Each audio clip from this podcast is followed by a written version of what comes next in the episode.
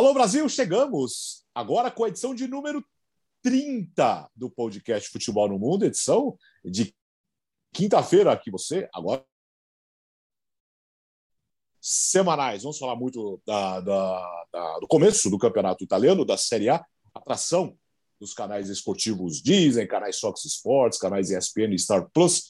Tem o campeonato alemão, que já começou, a Supercopa da Alemanha, e tem, e tem a entrevista do Gustavo Hoffman. Não é, Gustavo? Exatamente. Tudo bem, Alex? Um grande abraço para você, o Biratã, Bertozzi, fã de esportes. Entrevista com Luvanor, atacante do Sheriff Tiraspol. Aprendi a pronúncia correta da cidade. Viu? Meu Deus. E agora? E agora? O que a gente faz com ele? Aliás, camisa. Eu tenho uma camisa Luvanor, rapaz, de que time que era, hein? De uns dois, três anos atrás. Eu preciso procurar. Camisa alguma, da, alguma, das, da, alguma das equipes que ele defendeu no, nos Emirados Árabes Unidos. Exatamente, uma camisa verde, se não me engano. E aí, Léo, ansioso para Série A? Vixe, demais. Tudo bem, Alex? Podcast 30, agora que é duas vezes por semana, a contagem vai mais rápido, né? E prazer estar tá, tá com vocês aqui mais uma vez. Tô, vocês estão vendo que eu estou no hotel, né? Estou em BH ainda, depois da cobertura da, da Libertadores. E vamos que vamos. Já, e já, já, aí? Tá, já, tá. já fim de semana de transmissões, então já peço desculpa pela, pela internet um pouco mais instável aqui, tá? É, mas sabe como é que é o hotel, né? Então vamos nessa e vamos bater na bolinha. Não, dá tudo certo, tudo certo. O Leonardo Bertozzi esteve na cobertura uh, da Libertadores nesta quarta-feira, a vitória do Atlético diante do River. E aí, Bira? Bom, é, primeiro fazendo um convite para. Se você vai ouvir o podcast agora, eu tenho certeza que você vai gostar do que vai ouvir. E daí já fica, opa, podia ser maior, podia ter um pouco mais. Então já fica o convite. Se você não ouviu ainda, depois vai no nosso arquivo ali de algumas edições de algumas semanas atrás, que também teve uma edição que a gente fez com o Jean Oddi, é, especial sobre o futebol italiano né? O Jean Odd entrando como convidado aqui no nosso podcast Futebol no Mundo. Então, se você não ouviu aquele, ele vai complementar muito do que a gente vai falar uhum. hoje. Então, fica um segundo tempo ali, uma prorrogação, talvez, do, do podcast, caso você fique com aquele gostinho de é um dos mais queridos aqui da casa. É, dá para ver pela camisa de todo mundo, como eu adoro, a camisa, o, o Gustavo, o, Alex. Só o Bertozzi que não, a gente sabe que o Bertozzi é do contra, ele não gosta muito de futebol italiano, por isso que ele está com esse agasalho de Portugal. É, ele prefere o campeonato português. É, também a atração dos Eu não sei, tem, tem, um certo, tem um certo português de destaque no futebol italiano, não sei se vocês já ouviram falar. Saiu bem, hein? É, Saiu bem. Tá todo mundo bem de improviso ultimamente, viu? E, e, ó, aí, e, já, e já, ah. que, já que, desculpa, Alex, já que o, o Biratã citou as camisas, bom, estamos falando agora também com quem está nos assistindo no YouTube, né? Fica o convite para o fã de esportes que ouve o podcast, se quiser também pode assistir no YouTube. Essa camisa da Juve que eu estou vestindo ó, é das antigas, é dos anos 90. É legal pra caramba, é uma das primeiras camisas de futebol internacional que eu, que eu ganhei na vida. Tá aqui direitinho aqui, ainda, bem conservada.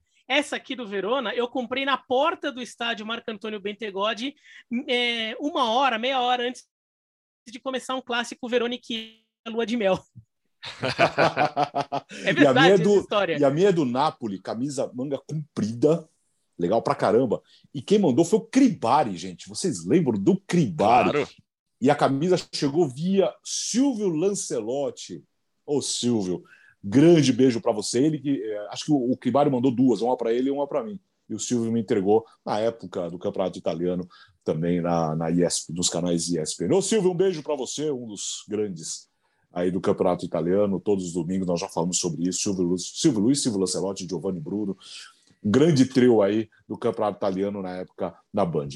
E aí, Léo, o que podemos esperar então desse Campeonato Italiano que vai começar?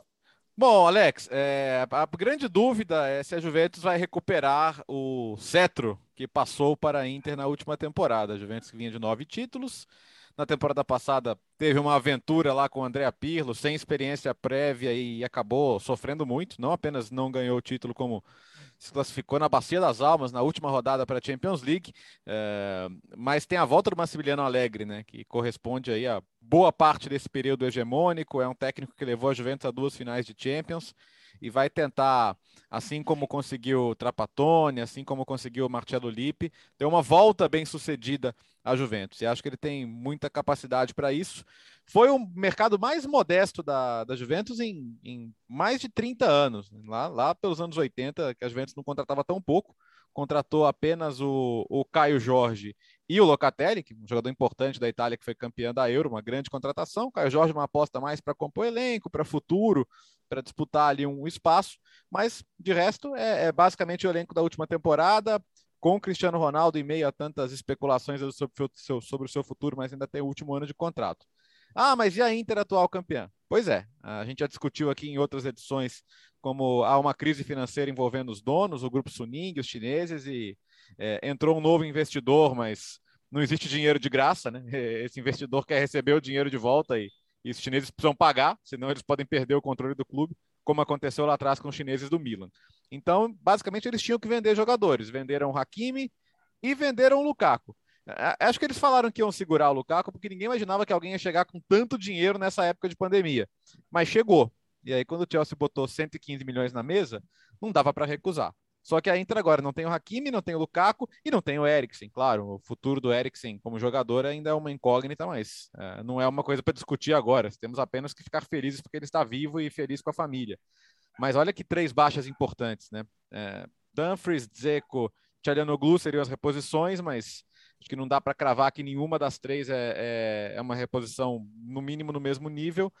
E, para mim, tão importante quanto a saída do Lukaku é a saída do Antônio Conte, né? que é um cara hiper vitorioso, um dos melhores técnicos do mundo, e o Simone Inzaghi, que foi muito bem na Lazio, tem uma missão complicada. Acho que o resto, a Atalanta vai continuar sendo competitiva, já não é mais surpresa. O Milan acho que deu o salto de qualidade para disputar entre os quatro primeiros, mas ainda não para o título, então acho que vai ser uma coisa mais ou menos parecida com a da última temporada.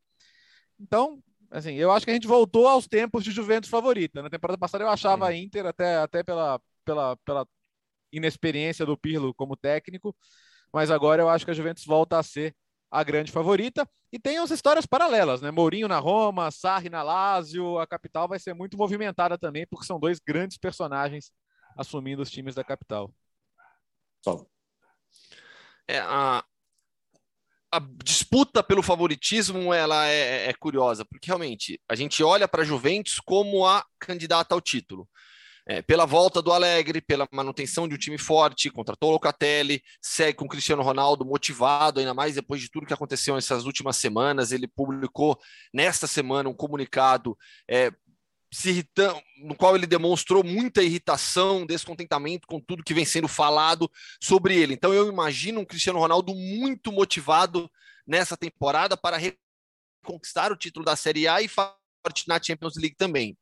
Mas ao mesmo tempo, é, não dá para cravar também. A gente se baseia muito no histórico do Massimiliano Alegre, obviamente, mas é uma nova temporada com outro técnico, por mais que seja um velho conhecido da, da casa. A Inter passou por mudanças importantes. Eu tenho curiosidade para ver o desempenho do, do, do, do Dzeko, do Dzeko, escolha aí a pronúncia que, que quiser, mas do Dzeko com a camisa da Internacional, e a essa altura da carreira, há uma expectativa de que a Inter possa buscar mais um atacante ainda. Falou-se muito em Zapata da Atalanta, mas por enquanto o que a Inter tem é o Dzeko para o comando de ataque. Tchalanoglu, que mudou de clube na capital. Um Milan, inclusive fizemos e transmitimos né, algumas partidas do Milan na pré-temporada é, é, nessas últimas semanas. É, é um Milan que também passou por algumas mudanças, mas me parece bem consolidado para é, estar entre os quatro primeiros. Se na temporada passada nos surpreendemos com a boa campanha do Milan, principalmente na primeira parte, nesta temporada seremos surpreendidos se o Milan não brigar entre os quatro primeiros, entre os cinco primeiros, uma equipe bem consolidada nas primeiras colocações. Essa é a expectativa do Milan, que aos poucos vai se recuperando, é, é, vai recuperando a sua grandiosidade em campo também. Fora de campo jamais perdeu, mas dentro de campo vai novamente se colocando entre os clubes mais fortes da Itália e, consequentemente, da Europa também está de volta à Champions League. É. É, o, sobre a perspectiva do campeonato italiano, é, é, uma pena para o campeonato italiano. Claro que os torcedores do Milan e da Juventus adoram, mas é uma pena para o campeonato italiano que, essa, que a Inter tenha que ter dado, tenha, teve que dar esse passo para trás, do ponto de vista econômico. Porque a Inter chegando forte, podendo manter o Lukaku, eventualmente até mantendo o Hakimi, mas mesmo que perdesse o Hakimi, mas se mantivesse o Lukaku, é, e tivesse perspectiva de algum investimento que também convencesse o Conte a ficar, a gente ia ter uma briga muito boa entre Juventus e Inter, uma briga que elevaria o nível do campeonato, num, em, num nível em que Juventus e Inter poderiam fazer campanhas europeias interessantes, aí campanha de quarta de final pelo menos de Champions League. Então, é, continuaria uma trajetória de crescimento do futebol italiano que era muito nítida, que é muito nítida, o campeonato italiano melhorando muito. Com a, como a Inter vai dar esse passo para trás, eu acho que a percepção geral talvez seja de que o campeonato italiano é, é, parou nessa, vai parar nessa temporada, a evolução vai parar em relação às outras. Eu não, não acho que seja completamente verdade isso, mas talvez fique essa percepção, porque de fato a gente talvez volte a ter um campeonato em que a Juventus é, nade de braçada. E eu não vejo a Atalanta, é, mesmo a Inter, com tanta capacidade assim de brigar com a Juventus pensando em título. Acho que a Atalanta é um time forte, vai fazer boa campanha, é, candidato muito forte a de novo conseguir uma vaga na próxima Champions, pode fazer uma boa campanha nesta Champions também. Ah, a Atalanta ficou fora, tô louco. Nem isso conseguiu. Não. É... Ficou não. Não, não Napoli, o Napoli ficou fora. Ficou fora. Napoli que ficou fora, o Milan entrou. Fora. Bom dia, Bira. É, não, mas assim, eu tenho um motivo para estar meio zureta. Culpa do sabem. Verona, inclusive, que o Napoli ficou fora. Culpa do Verona, é, é, é culpa do Verona. É. Culpa, culpa, do Verona. Eu tô meio zureta hoje. É... Agendas, muito trabalho, né? Mas assim. eu só consegui dormir 4 horas e meia essa noite. Mas é, a Atalanta está na Champions e pode fazer uma boa campanha de novo. Mas eh, ainda não, não consigo imaginar num campeonato de pontos corridos, 38 rodadas, a Atalanta é, tirando esse título da Juventus. Então, é, vai parecer que o campeonato. Ah, voltou aquele campeonato italiano, foi só uma temporada ali que a Inter brigou, que o Milan brigou. Na verdade, tem muita coisa ainda acontecendo, mas a, esse passo para trás pra, da Inter vai, vai deixar uma imagem geral não muito legal. Agora, a gente gente vê a Roma tentando se arrumar. Eu não sei se o Mourinho foi a melhor escolha, mas a Roma tentando se arrumar.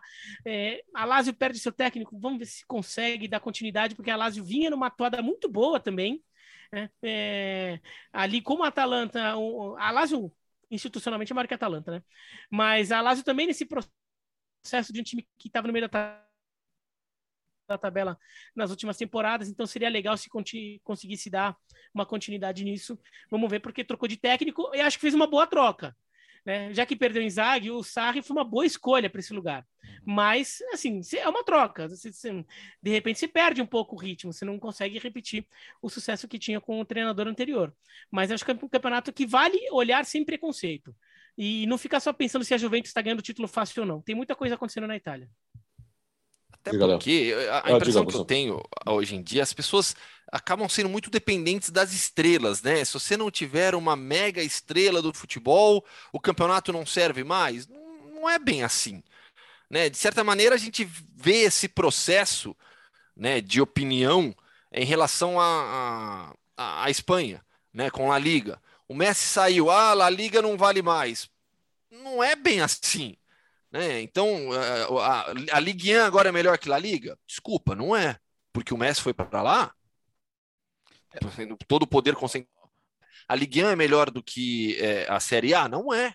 Ô, Gustavo, tem uma coisa que o Simeone, que o Simeone colocou e não apenas historicamente, né, Bertozzi? Não, tem uma coisa Falando Simeone... muito do presente. Não, historicamente também. nem se é, compara, é, daí não sim. teria nem discussão. É, né? exato, né? Óbvio, né? Não, tem uma coisa que o Simeone foi, foi perguntado semana passada sobre isso, né? E ele lembrou: olha, a Premier League não tem nem Messi e já não tem faz tempo o Cristiano Ronaldo também. E é a Premier League, cara.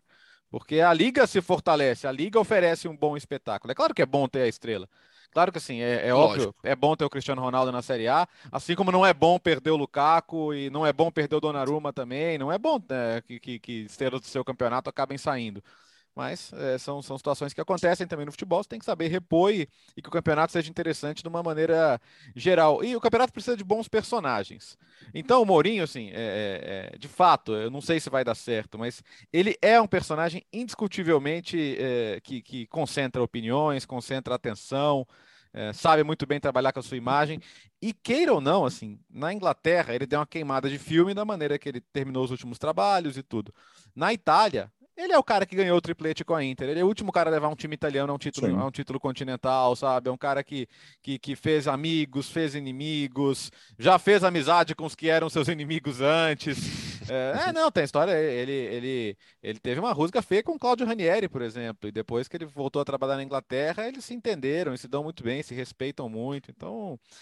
Tá, tá, tá um Mourinho mais, mais paz e amor, às vezes, até nessas, nessas relações, é. trabalhando melhor a imagem. E, e, vai ser interessantíssimo, porque aí tem a duelo de estilos, cara. O Sarri com o Sarri Ball, né? Que, que é aquele jogo de toque, toque, controle. E o Mourinho é, é, totalmente o oposto disso. Então vai ser muito interessante ver esses, esses estilos coexistindo lá na capital. Então, não são times que vão brigar pelo título e talvez tenham até dificuldade para brigar por Champions. Embora a, a Roma se reforce bem aí com o Tammy Abraham, que eu acho um atacante que estava ali sobrando no Chelsea, porque não ia ter espaço para ele, mas é um, seria um pecado ele ficar com tão poucos minutos. E, ah. e aí é legal para ele. Né? E é raro. E normalmente os jogadores que vêm aqui, os jogadores britânicos, não costumam dar muito certo na, na Itália, com raras exceções, né? Hum.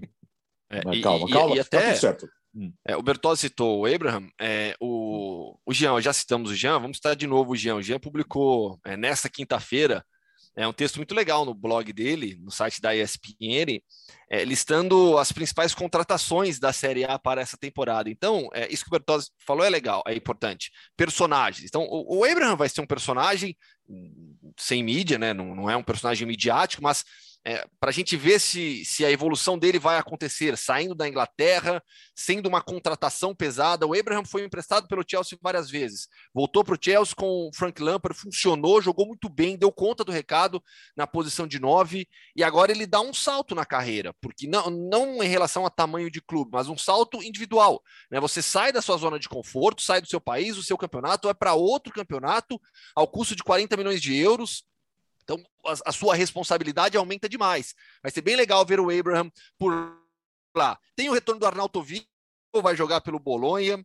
É, a história do Tchalanoglu, que a gente já citou, trocou de clube é, em Milão. O Dumfries, há uma expectativa legal sobre ele também na Internacional, para ver a evolução. O Dzeko. Brasileiros, Felipe Anderson de volta a Lazio. Felipe Anderson, é, é, é engraçada engraçado como, o que aconteceu com a carreira do Felipe, né? Porque ele sai da Lazio em alta, vai para a Inglaterra, no West Ham, começa bem, troca de técnico, acaba encostado, vai para o Porto, não joga no Porto e agora está de volta ao futebol italiano, vai defender novamente a Lazio. Felipe Anderson é muito bom jogador. Giroud Giroud e Ibrahimovic. Ali a gente já tem um barulho legal. Vão jogar os dois? Não devem jogar os dois. A, a, a, o Stefano Pioli vai trabalhar com Ibrahimovic e Giroud como opções. Eventualmente, situação de jogo, emergência, sim, mas eu acho improvável vermos o Milan jogando com os dois desde o início como plano de jogo realmente.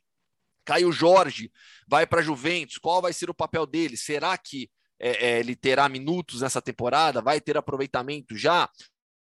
O Matheus Henrique no Sassuolo para o Shakhtar.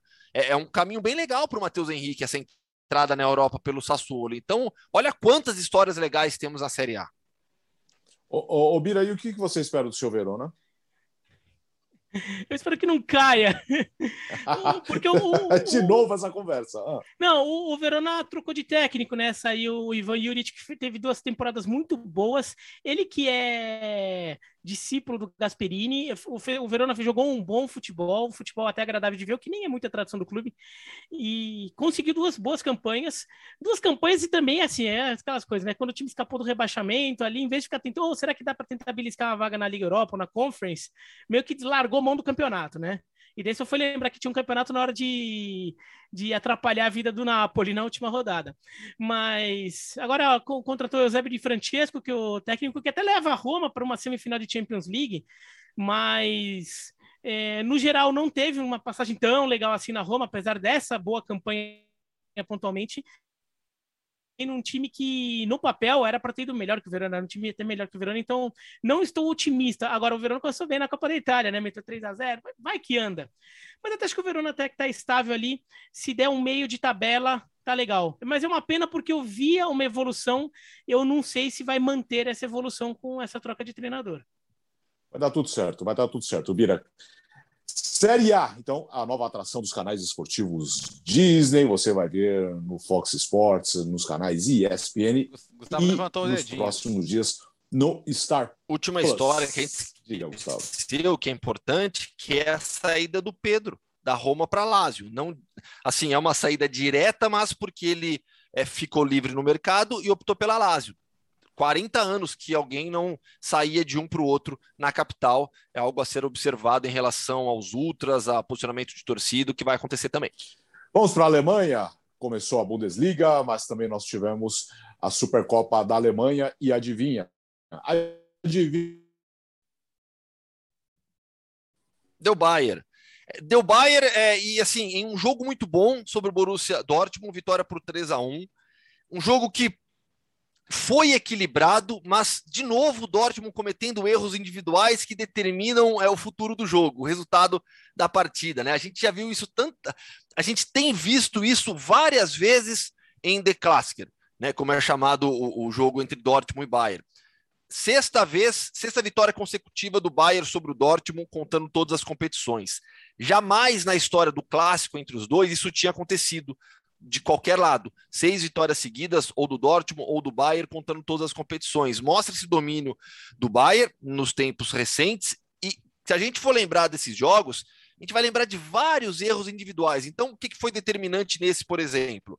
E aí eu não estou nem falando de, de gols perdidos. Falha lá na defesa. O terceiro gol do Bayern, que, que ele surge da falha do Akanji. O passe errado do Akanji, jogo 2 a 1 O Dortmund tinha voltado para o jogo com o gol do ter disputa até o final. Aí o Akanji vai, entrega a bola, ela fica nos pés, do, ela cai nos pés depois do Lewandowski na grande área, com enorme tranquilidade, fez o gol dele. Já tem três gols em dois jogos oficiais na temporada, né? Já está com média acima de um gol na temporada, o Robert Lewandowski. É, bom, na Supercopa, tudo bem, deu Bayern, tranquilo. Na Bundesliga, ó, ó, vejam o que eu vou, vou dizer, entendam. a temporada vai ser equilibrada, mas vai dar Bayern. é, é, é o que eu realmente é o que eu realmente acredito. Eu, eu discordo, é... eu discordo, mas eu, eu acho, Bira, eu acho que a temporada vai se equilibrar. Eu não vejo, eu não vejo o Bayern abrindo vantagem na liderança como abria na época do Pep Guardiola. Eu acho que, eu acredito que Borussia Dortmund e RB Leipzig vão permanecer próximos do Bayern. O Bayern vai ser o líder na maior parte da competição. Eu acredito que será campeão, Deca campeão. Mas eu acho que, eu acredito que a vantagem maior, eventualmente, vai abrir só na reta final. Faltando cinco rodadas, quatro rodadas, seis rodadas. E daí o título é... viria com quantas rodadas de antecedência? Ah, umas três. Umas três. Ah, então, então eu concordo com você. Então eu concordo com é, você. É, isso que eu quero dizer. Mas, mas é, eu acho, porque eu assim, acho, eu acho quando simpático. a gente fala de, de Acho simpático, que que é? acho simpático a sua, o seu otimismo com o Borussia Dortmund, cara. ah, eu, eu gosto do trabalho do Marco é bonitinho. Rose. Não, eu gosto do trabalho do é. Marco Rose. Eu a gente falou. Sabe por quê, Bertozzi? A gente falou agora há pouco. Eu, eu acredito mais eu no, falei. No, eu acredito mais no Leipzig que no Dortmund, cara. Não, o Leipzig vai, o Leipzig vai com o Jesse March, né? aliás, uma baita Sim. dança das cadeiras, né, na, na, na Bundesliga. O Jesse March foi foi promovido do Salzburg para o Leipzig, né? O Julian Nagelsmann saiu do Leipzig, foi para o Bayern. É, o Marco Rose saiu, saiu o, o Marco Rose saiu do Gladbach, foi para o Dortmund. O Edwin Terzic foi promovido dentro do Dortmund. O Oliver Glasner saiu do Wolfsburg, foi para o Frankfurt. Uma baita dança das cadeiras na, na Bundesliga. Então, é muito provavelmente a última temporada do Erling Haaland com a camisa do Dortmund, porque ao final dessa temporada a cláusula fica já estabelecida 75 milhões de euros, se minha memória não me trair agora, e aí ele deve sair. É, imagina a motivação dele para arrebentar nessa temporada e ter um cardápio de grandes clubes depois para escolher. É, eu gosto do trabalho do Marco Rose, é um dos melhores técnicos da Alemanha na atualidade. Tem um, segue com uma base jovem de muito talento. Então a gente espera nessa temporada um salto é, do Julie Bellingham no meio-campo, do Giovanni Reina no ataque. Então, o time permanece forte. É, é, reduzir a quantidade de erros, é impressionante. Erros em momentos cruciais que levam a derrotas impactantes, isso mexe com a confiança. Mas eu acredito sim numa temporada equilibrada, e aí lá na reta final o Bayern abre uma vantagem e fica com o título. Ô, Gustavo, no, no caso do, dos erros ali, pegando especificamente dos confrontos entre Dortmund e Bayern de Munique, como foi dessa, da Supercopa, psicológico. Com certeza, e, vira bola de neve. Virou bola de neve, porque o Borussia Dortmund agora já virou uma, um jogo após o outro, tomando pancada. As duas últimas, é, antes deste jogo, né, que este jogo o Bayern de Munique faz 2 a 0 o Dortmund diminui e depois vira 3 a 1 Mas os dois jogos anteriores a esse foram de virada. Sendo que um Sim. desses, o Dortmund chega a fazer 2 a 0 e toma virada. É, então, psicologicamente, o, o Lembra o a temporada do Kunikovac? Quando quer ganhar, Lógico. Meu, a temporada que o Bayern conquista a Bundesliga com o Nico Kovac, ali o Dortmund perdeu. O Dortmund perdeu aquela temporada e o impacto daquilo permanece até hoje. E aí vira realmente bola de neve. São seis derrotas seguidas. Diga, Léo. É, eu, eu, eu acho que o Julian Nagelsmann tem tudo para fazer um grande trabalho no, no Bayern. Agora fica essa coisa sobre o futuro do Lewandowski, né? Que o pessoal fala, ah, porque ele quer novos desafios e Tá bom, mas o, o, ninguém, vai, ninguém vai pagar o que o Bayern de Munique acha que o Lewandowski vale, cara. Não é que o Lewandowski vai, vai, vai falar um dia, ah, quero ir embora amanhã. Não, vai, não, é, não é assim que funciona, não é assim que a banda toca. Então, por mais tem contrato. Mundo... É, tem contrato. E ele deixou claro que não vai forçar. É, então. É. Ele deixou claro que não vai. Não, contrato não vai até 22, 23. É. Temporada, ele tem contrato até a temporada 2022-23, ele está com 33 anos. Né? A notícia que saiu é que ele gostaria é, da Sky Sports, né? Que ele gostaria de sair do Dortmund antes de fazer 35 do, do Bayern. Dortmund, do, Dortmund. do Bayern antes de fazer 35 anos para ter um novo desafio na carreira. É, é assim, é, é complicado você, imaginar o, Lewandowski, 34, 35 anos, não é o Cristiano Ronaldo, que sabe? Ninguém, é, então, ninguém, é, você, você pode comprar o Cristiano Ronaldo, pagar 100 milhões no Cristiano Ronaldo. Exato. E, e não estou diminuindo o Lewandowski, não, por favor. Pelo contrário, é, só que a gente está falando do Cristiano Ronaldo. Não faz sentido um clube desembolsar hoje uma enorme quantia para contar com o Lewandowski, que já está numa idade em que a gente não sabe muito bem quando que vai, entre aspas, virar o fio, quando que ele não vai conseguir física e tecnicamente responder para te dar 40, 50, 60 gols numa temporada como ele é hoje, entendeu? Então, eu acho que no final das contas o, o, o, ele vai ficar no Bayern. Então, acho que no final das contas isso vai, isso vai render clique, vai render manchete, né? A Sky já trabalhou muito em cima disso, mas Sim. eu acho que ele não vai a lugar nenhum agora, não. Agora, é, o que seria mas... um grande desafio para o Lewandowski, hein, Gustavo? Então, ah, vai, sendo objetivo, um grande desafio seria jogar na Bundesliga. Bundesliga. Eu tô, ah. eu falei Bom dia. Seria bom jogar dia. na Premier League. Não, eu tá quis todo dizer mundo jogar na Premier League. Hoje, é, tá todo mundo, é.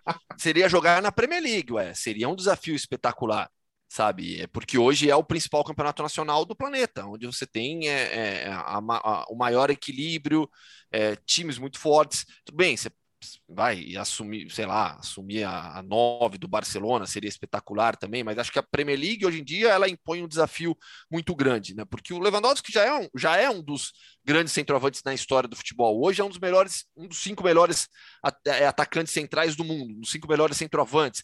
Ele tá, ele, ele tem também no Bayern a possibilidade de quebras de recorde.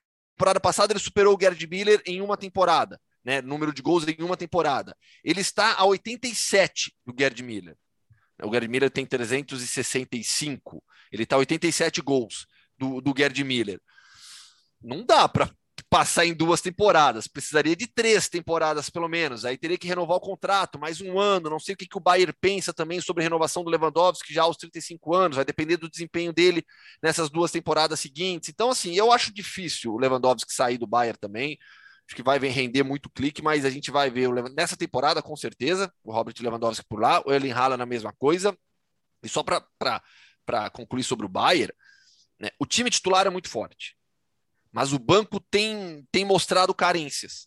Então, se olha para a lateral direita, o Bunassar, que foi contratação do, do, Salih, do, do Salihamidzic da temporada passada, hoje é o segundo reserva. Né, ele perdeu espaço para o garoto, o Stanisic que está jogando nesse início de temporada sem o, o Pavar, que está machucado. Por lá, como opção pro, pro, pro, pro Lewandowski.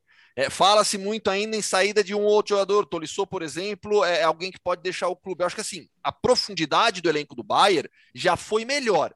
Então vai depender muito também da, da saúde dos seus jogadores. O time titular é espetacular, com Kimmich, com Goretzka, com Thomas Miller, Lewandowski. É, hoje, Gnabry Coman o Sané é banco, é incrível, o Sané não consegue se encontrar, não consegue render em alto nível, o Leroy Sané.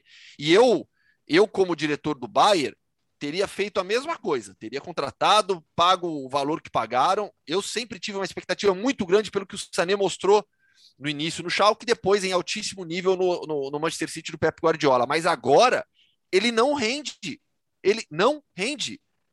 Os, os titulares são Coman e Gnabry, para mim, de maneira muito clara, pelo rendimento em campo. Uh, vamos para os playoffs da Champions. Nós tivemos na terça-feira Salzburg 2, Brondby 1. Sheriff 0, Shakhtar Donetsk 1, Benfica 2, PSV 1, Malmo 2, Ludogorets 0, Young Boys 3, Ferencváros 2. Léo. Ô, ô, Alex, acho que vale destacar, porque para mim é o grande resultado da rodada, o único visitante a vencer. O uhum. Shakhtar que fez 1 a 0 no Mônaco, gol do Pedrinho, que está tendo muito espaço nesse começo de temporada, não conseguiu jogar muito no Benfica e está dando uma moral danada para ele, o Roberto Deserbe. Já falei que o Shakhtar vai ser um dos meus times da temporada europeia, porque eu sou fãzaço do trabalho que fez o Deserbe no Sassuolo. E não é fácil ganhar do Mônaco do Nico Kovac fora de casa, né? Coitado do Mônaco. O Mônaco estava na fase de grupo se o United ganhasse aquela decisão por pênaltis do, do Vila Real na Liga Europa, né? Porque aí abriria a vaga. Não aconteceu e agora está perto de ele, Mônaco, ir para a Liga Europa. Né? Eu não apostaria no Mônaco revertendo isso fora de casa, não. E por isso, grande resultado. O Benfica podia ter feito um resultado melhor, mas venceu o PSV 2 a 1 ok, tudo aberto. O primeiro tempo muito bom aí do time do Jesus, mas a gente já vinha destacando também como é competitivo esse PSV, tem toda a condição de virar. E do outro lado, que é o lado dos campeões, é... Young Boys e Ferencváros, que foi um jogo maluco, né? Teve pênalti perdido, teve expulsão, e no final das contas, o, no finalzinho, o Ferencváros conseguiu o gol para diminuir a diferença, 3 a 2 Agora não tem tanta diferença, não tem mais nenhuma diferença, 1x0, 2x1, 3x2, né? Não tem mais o gol fora de casa, então não é que, que seja também horrível para o Young Boys, é uma vitória por 3 a 2 o, o, tomou um susto o Salzburg, o bom time do Salzburg, que o Brondby fez 1 a 0 amarrou o primeiro tempo, mas depois se impôs aí o time, o time austríaco e venceu de virada por 2 a 1 E por fim, vitória muito confortável do Malmo sobre o Ludogorets, 2 a 0 O Malmo que tinha eliminado o Rangers do Steven Gerrard, ganhando fora de casa, então vem muito bem na competição aí o time sueco. E o último eu vou deixar para o Gustavo, porque tem conexão com, com um time que é muito, muito querido por ele e que também é o time do nosso convidado de hoje, né, Gustavo? Exato. Calma, calma, a gente já vai chegar lá então, porque eu queria falar mais sobre o Malmo é um bom time. Eu assisti o jogo no final de semana, a gente equipe muito bem é, organizada, tem talento individual, tem jogadores experientes também. É, eu assisti o jogo contra o Ludogorets, foi 2 a 0 mas deveria ter sido 4. O, o Malmo mandou no jogo, mandou no jogo, foi muito superior ao Ludogorets. Então, dos seis confrontos, é, cinco permanecem bem abertos ainda. 2 a 0 é uma boa vantagem para o Malmo, mas é, jogando na Bulgária vai ter que confirmar a classificação, tem todo o favoritismo, mas nos outros jogos, um gol de vantagem para o Young Boys, um gol de vantagem para o Benfica, um gol de vantagem para o Salzburg, o Shakhtar fazendo 1 a 0 fora de casa também. E aí sim, não sei se o Biratan quer, quer, quer falar alguma coisa de, de algum jogo ainda, senão a gente vai para o grande destaque da rodada dos playoffs, Bobira. Deixa, deixa eu falar rapidinho então, só para só para você deixar, porque eu sei que você vai querer é, se refastelar ali, né? É, de, é, do, do, do, é, do, a vitória do, do Shakhtar sobre o, sobre o Mônaco, com, com o gol do Pedrinho, é, Pedrinho, tudo. E pra, eu acho que foi muito bom para ele ter feito essa mudança. O Shakhtar é um clube que, é, que certamente conhecia ele muito bem, porque eu acho que é o clube. Acho que o Shakhtar conhece mais os jogadores jovens que atuam no futebol brasileiro do que 90% dos clubes brasileiros. Isso numa, numa perspectiva pessimista, é capaz de ser mais do que 99% dos clubes brasileiros não conhecem o mercado brasileiro de jogadores jovens tão bem é. quanto o Shakhtar. Eles fazem, eles fazem muito bem isso. E eles sabem usar esses jogadores. Eles sabem como encaixar. E o Benfica não soube como usar. O Pedrinho não soube como usar o Cebolinha também, não. O Cebolinha podia ter jogado mais lá no Benfica. Aí o Jorge Jesus merece um puxãozinho de orelha. Então foi um baita resultado é, para o Shakhtar. E daí para falar do, do Jorge Jesus, essa vitória do Benfica, que olha, no segundo tempo, podia, podia ter ido para o brejo até a vitória, né? O PSV teve muito mais volume de jogo no segundo tempo e, e podia ter, perfeitamente ter empatado esse jogo, deixando esses dois confrontos aí da, da, da fase da, da chave das ligas bem então aberto assim, né? Porque o Shakhtar venceu, mas esse outro confronto bem aberto para o jogo de volta na Holanda. Até no primeiro tempo, hein, Bira? Porque assim, o Benfica faz 1 a 0 é, e depois o PSV perde. É, a PSV marca, né? Tem um gol anulado, se, se eu não me engano, teve um gol anulado corretamente pelo VAR, se eu não estiver louco, mas é, perdeu algumas boas oportunidades o PSV contra o Benfica. Aí o Benfica acha que ele gol no final do primeiro tempo em cobrança de escanteio e faz 2 a 0 porque é, depois que fez 1 a 0 o PSV foi melhor. O PSV já, já, já, já merecia ter, ter diminuído. É um ótimo início de temporada do PSV, do zagueiro brasileiro André Ramalho, do técnico Roger Schmidt. É uma boa equipe também do PSV. Para mim, vou, vou, dar palpite aqui, tá? Para mim, hum. o PSV passa. Para mim, o PSV vai tirar o, o, o Benfica do Jorge Jesus no jogo da volta. E só um último destaque aqui, o destaque de estatística, né? Entre Red Bull, Salzburg e Brondby, chutes a gol, 10 chutes gerais, né? No alvo ou não no alvo. 29 a 2 pro Salzburg. E o, gol, da foi e, o gol, e o gol da vitória foi aos 45 do segundo tempo do, do Brandon Aronson, que é jogador da seleção americana. É, Exatamente. E o ADM então, fez o primeiro, o carinha ADM alemão, que tá metendo muito gol nesse início de temporada da Bundesliga austríaca. É, é que o Bruno faz um gol muito no comecinho, né? Depois Sim. o Salzburg, nossa, massacrou e a bola não entrava. Ô, Gustavo, então, é, do seu. Qual que é o nome do time? Qual que é a pronúncia certa mesmo? Sheriff Tiraspol. O que a gente faz com isso, hein? É, a gente tem que proibir essas entrevistas, não é possível, porque o aí cada hora ele vê com uma coisa. Vai acompanhar na sequência um bate-papo com o Luvanor, atacante brasileiro do Sheriff, jogou pelo clube de 2011 a 2014, depois ele saiu, se aventurou pelos Emirados é, e voltou nesta temporada. É ídolo por lá, é casado com uma, com uma moldava, constituiu família já, já por lá também. E, e assim, foi uma vitória heróica, histórica né? O Adama Traoré, que não é aquele, tem alguns Adama Traoré pelo mundo, né? Hum. Esse Adama Traoré é ex-Mets, fez dois gols.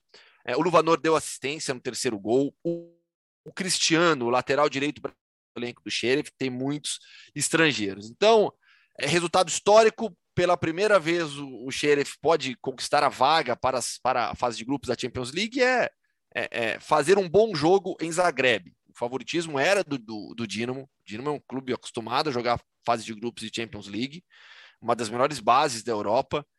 E o Xerife surpreendeu realmente, conseguiu esse resultado incrível. E aí eu bati um papo sobre geopolítica, sobre a região né, da Transnistria, a relação com a Moldávia. Ele já defendeu a seleção do país, mas é, houve alguns problemas e aí ele não pôde continuar. Tudo isso está na conversa, Alex.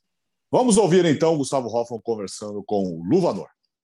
Vamos para a Moldávia, porque como acabamos de falar no podcast Futebol no Mundo, o Sheriff Tiraspol conquistou uma vitória histórica sobre o Dinamo Zagreb na terça-feira, 3 a 0, jogo de ida dos playoffs da Champions League. E o convidado dessa semana na entrevista do podcast é o Luvanor, que meteu uma belíssima assistência para o terceiro gol do xerife, marcado pelo Adama Traoré, que não é aquele. Tem, tem alguns Adama Traoré no mundo. Esse é um ex-Mets, fez dois gols no Vanor. Prazer enorme falar contigo e parabéns pela vitória. Prazer todo meu, Gustavo. Obrigado pela oportunidade de estar aqui. E obrigado mais uma vez. Então, é a partida de ontem fizemos uma partida fantástica. É, poderíamos ter saído com um resultado melhor, mas pelo que nós fizemos foi, foi muito bom também. E agora é manter os pés no chão, cabeça concentrada e, e viajar para a Croácia, porque lá vai, vai ser difícil também. É, o Dinamo Zagreb é um time grande do leste europeu, acostumado a jogar fase de grupos da Champions League é, era pelo menos o favorito no confronto, mas vocês abriram realmente uma vantagem muito grande. É fazer tudo certinho em Zagreb para confirmar essa vaga histórica, né, inédita na história do xerife. Exatamente, exatamente. Sabemos do adversário que enfrentamos. É, tivemos uma semana para se preparar contra eles. É, o nosso treinador analisou bem, mostrou os pontos fortes, pontos fracos deles E é um clube que tem tradição, quanto na Liga dos Campeões, quanto na Liga Europa. No seu próprio país mesmo, sempre vem brigando por título. E agora é, é manter o que nós, nós estamos fazendo desde o começo dos playoffs e estar tá preparado, porque não vai ser fácil, mesmo com, com, com um resultado tão bom, lá, lá vai ser difícil. Para quem está nos acompanhando no YouTube, olha atrás de mim o que eu tenho aqui, ó, uma flâmula do Estrela Vermelha, que ficou pelo caminho também. E quando é, aconteceu, é, o, definiu o cruzamento do, da terceira fase qualificatória, Luvanor, todo mundo olhou para Dinamo Zagreb Estrela Vermelha e falou: opa, a gente pode ter um jogo histórico pelos playoffs, um Dinamo Zagreb Estrela Vermelha, jogo marcante na história da Iugoslávia. Mas aqui no futebol no mundo eu avisei: olha, o xerife vai, vai fazer, vai, vai estragar essa história, viu? E deixou a Estrela Vermelha pelo caminho também, né? Poxa, ficamos muito felizes por ter conseguido essa vaga mesmo é, diante de um clube com tanta, com tanta tradição é, como Estrela Vermelha. Ali vivemos o, o, jogo ali na Sérvia ali, sentimos o calor da torcida, o fanatismo deles. É, é uma coisa assim fora do normal mesmo. É, aqui no leste europeu aqui, eu, as torcidas são muito fanáticas mesmo assim. E e Sérvia, você sabe, Sérvia e Croácia, eles têm aqueles atritos deles, né? Então, talvez chegasse eles passando, poder, talvez não jogar, não jogaria nem no, nem na Sérvia nem na Croácia, ia ser um campo neutro pelos atritos que ele tem. Mas enfim, aí teve nós, nós estivemos entre eles uhum. e conseguimos passar e hoje e ontem consegui fazer um bom resultado também contra o Dinamo. E Luvador, você está em sua segunda passagem pelo Xerife. Você jogou no clube de 2011 a 2014. Voltou neste ano após uma passagem pelos Emirados Árabes Unidos. Tricampeão moldavo na primeira participação, na sua primeira passagem, foi artilheiro do campeonato em 2013 e 2014. Tem uma história muito grande já no clube. Sim, sim. Cheguei aqui em 2011, como você falou. Joguei três temporadas aqui. E a última temporada jogamos uma Liga Europa também. Tivemos ter jogo, jogamos contra o Tottenham na fase de grupo. E aí tive boas boas performances na Liga Europa. Também fiz algumas partidas pela seleção da Moldávia. Sim. Fiz umas quatro partidas. Depois a FIFA proibiu que, não, que eu não poderia jogar. De, estava de forma irregular porque não, não tinha cinco anos de residente aqui. Mas é, depois disso fui para os Emirados Árabes, onde eu fiquei sete anos aí. Tive, tive oportunidade de jogar com grandes jogadores aí consagrados que jogam no Brasil e, e na Europa também. Tive, tive essa oportunidade aí, esse privilégio de jogar contra e a favor. Com quem contra foi lá nos Emirados Árabes Unidos? Ah, cheguei a jogar contra o Thiago Neves, contra o Everton Ribeiro, que jogava no Alali. Eu joguei junto contra o Edgar, Edgar, Edgar que jogou no São Paulo, no Vasco. Joguei com o Jô, que até hoje chegamos a conversar também, o jogo do Corinthians. E, e, e, o Grafite também, assim que eu cheguei lá, joguei o, a, o, o Grafite jogou sua última temporada, depois voltou para o Brasil. Então, entre outros jogadores que passaram por lá, que, que tive a possibilidade de jogar contra, de, de jogar a favor. Foi muito bom. E eu queria explorar mais essa sua experiência na seleção da Moldávia, porque foram quatro jogos, dois gols, e aí depois esse impedimento da FIFA para você continuar jogando pelo país. A Federação Moldava tentou ainda a, a, sua liberação, mas no final das contas não foi possível mesmo, né? Sim, sim. Eu...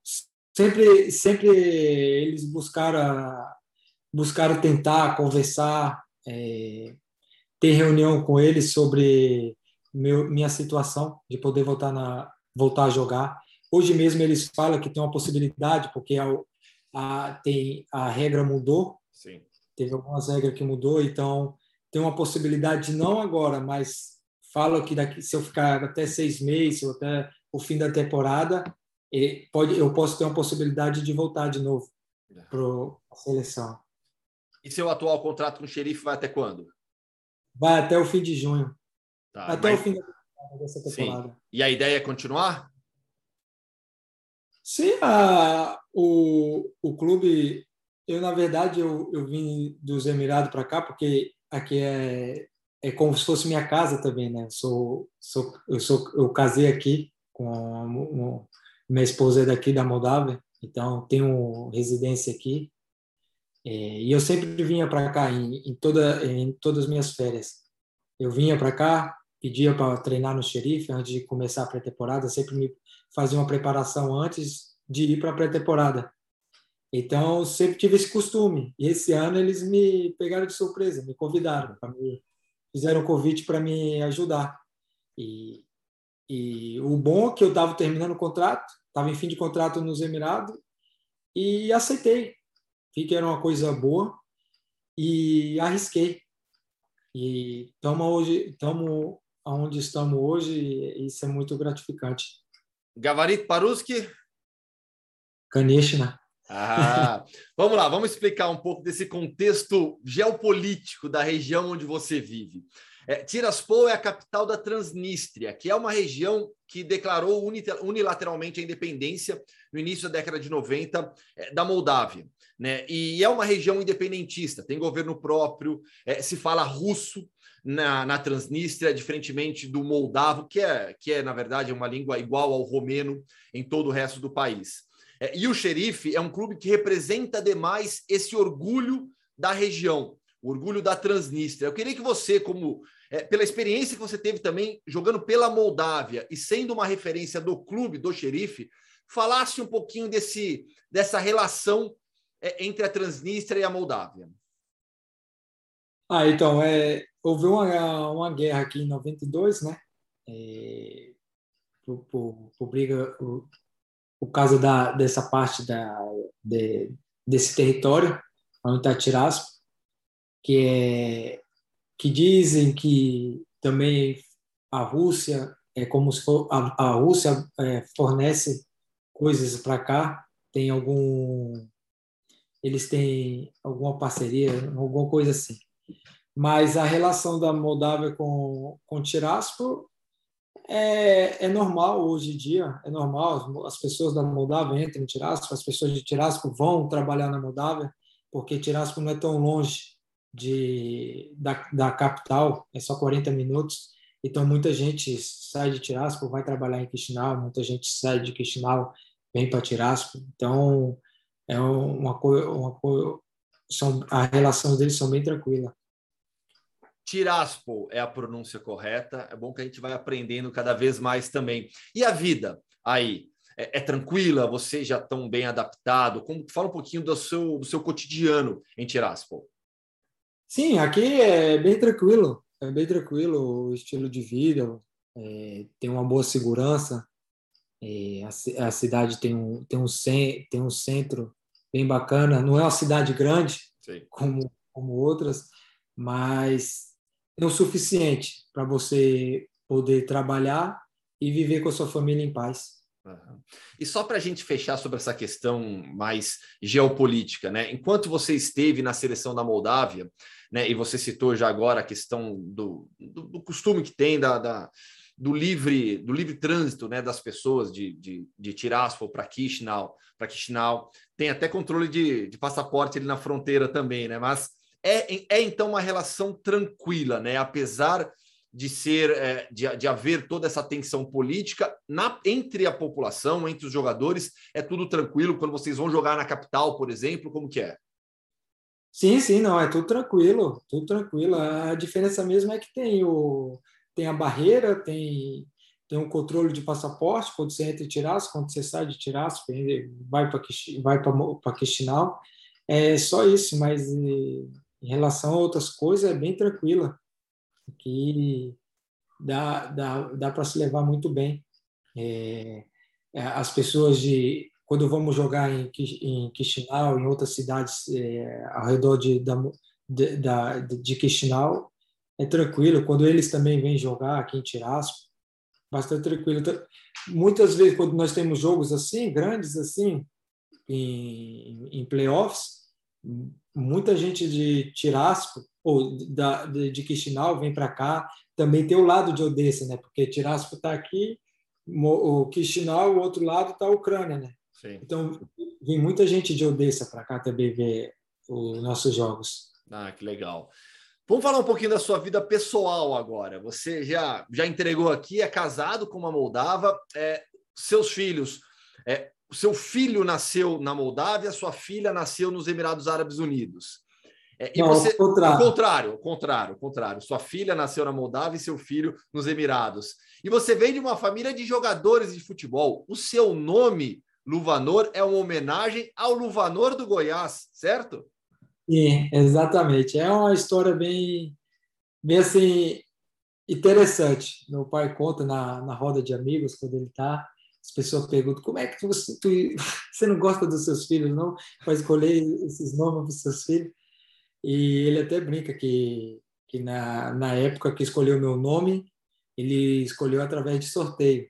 Tá comigo. E lá ele colocou só o nome de jogador. Ele é flamenguista, então ele, o Luvanor, na época, eu acho que jogava no Flamengo. E, um pouco da história que eu escutei do meu pai. E ele colocou Luvanor, foi Sorato, e, e, e, outros nomes que agora não, não, não, não recordo bem. Mas ele falou que Luvanor, quando ele tirou a primeira vez, veio Luvanor. Aí ele falou: não, vamos tentar outra vez. Aí foi, tirou segunda vez ele falou Luvanor de novo. Não, não, vamos a terceira vez. Tirou outra vez, tirou Luvanor. Eram cinco nomes que ele tinha escolhido. Eu agora não não estou lembrado todos os nomes, mas ele falou, ah, vai ser Luvanor mesmo, vai ser Luvanor mesmo. Então, era bem, bem engraçada. E meu irmão, meu, o, o, o, irmão do meio, né, é, é, o nome, ele se chama Klisma, Klisma Henrique, jogador alemão, se destacou na, pela seleção alemã. E o mais novo é o Boniek, que, que joga nas categorias de base. Um jogador também que atuou pela seleção da Polônia. E seu pai então, foi jogador de futebol, né? Sim, sim. Ele ele jogou no, no Piauí lá como profissional, mas na época teve que largar o futebol para poder trabalhar, sustentar a família. Você que é de Campo Maior, no interior do Piauí, cresceu em Brasília e fez história na Moldávia. Uma belíssima história, Luvanor. Um prazer enorme te conhecer. Muito legal, muito, muito legais as suas histórias. E toda a sorte do mundo para você na volta contra o Dinamo Zagreb. Obrigado, muito obrigado. Mais uma vez agradeço pela oportunidade de estar aqui. E é isso aí. Gustavo Hoffman conversando com o Luvanor do Sheriff. Ele, será que ele participou em algum momento do futebol no mundo? Nossa Senhora, na TV?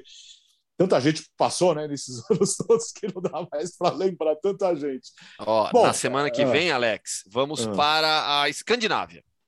Nossa. É, e aí, quem? Quem? Não, aí deixa, deixa, deixa. Um, eu vou fazer um, mistério. Um spoilerzinho assim? Não, não né? Não, não. Vamos esperar, vamos não. esperar. Vai, deixa para segunda-feira. A gente vai soltando gente... aos poucos. Segunda-feira a gente dá mais dicas. Segunda-feira. Segunda-feira a gente volta já com o episódio de número 31 do podcast Futebol no Mundo Agora. Segundas e quintas. Graças a você, graças à sua audiência, ao seu carinho. Uh, Obira, você que está um pouco zureta hoje, o que você vai fazer agora? Que todo mundo fica esperando agora o finalzinho do programa. O que, que você vai fazer agora para não dormir, já que nós estamos gravando né, durante o dia? O que, que você vai fazer para não dormir? Você vai comer o que agora? Eu não sei o que eu vou comer. Depois eu vou pro futebol no mundo na TV. Um franguinho, um franguinho grelhado? Não, porque eu não gosto de frango. E tentar. Basicamente, eu vou tentar ficar de olho aberto. É Olha, eu tenho. Eu, então, pena que o Biratã não vai querer. Eu tenho, eu tenho uma pizza de frango catupiry de anteontem aqui no, no oh! Mas pizza não é, estraga, então se eu der uma esquentadinha, acho que ainda dá para mandar. Eu, eu, tô com pizza, eu tô com pizza aqui também, mas acho que tem almoço normal mesmo. Tá. Almoço normal, porque pizza. Não é normal? Pizza é jantar normal. Ah. Pizza é mais jantar do que almoço. Ah, a pizza requentada é um bom café da manhã. É, normal. É, pizza requentada é café da manhã, mas não, almoço ela pode ser, mas não é tão normal. Cada eu, coisa. Sabe ah. que eu dei o golpe nas crianças agora no almoço, né? Hum. Que o almoço, o almoço das crianças, peixinho, purê, nossa, né, saudável. Só que eu fui na feira. antes hum. comprar batata, né? O que, que eu fiz? Peguei um pastel para mim e voltei comendo. Olha que malandro. e assim, quando chegou em casa, eu tinha acabado, imagina. Gente, assim, e, o cara, e, o cara, e o cara ter coragem de contar isso. Ele, ele come pastel na feira e dá peixinho grelhado pros filhos. Tá bom. Vamos contar aí. Vamos, um dia vamos contar isso pro Vitinho e pra Martina, pode deixar. É, vamos contar. Tá registrado, tá registrado aqui. Tá, tá registrado, né? o pastel especial ainda ele pegou. Valeu, gente. Ficamos por aqui. O podcast episódio 30. Nós voltamos na próxima segunda-feira com o episódio 31 para falar muito da primeira rodada rodada da Série A. Mais uma vez, obrigado pela, pelo seu carinho, pela sua audiência no seu agregador favorito e também com imagens no YouTube.